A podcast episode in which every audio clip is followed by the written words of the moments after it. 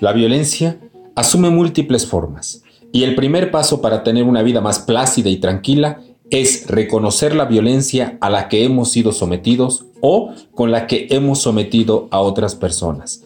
La violencia a menudo se manifiesta como un juicio contra nosotros mismos o contra los demás, o como una falta de compasión hacia nosotros o hacia los demás. Te invito para que inicies un viaje acabando con la violencia que hay en tu propia vida.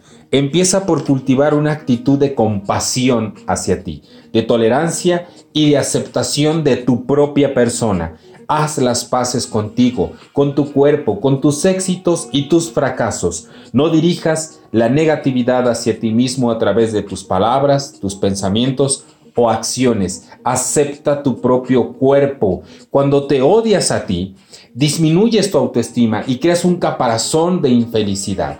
En cuanto hayas comenzado a desarrollar una relación amable y amorosa contigo, dirige tu atención al mundo que te rodea. La bondad es acción.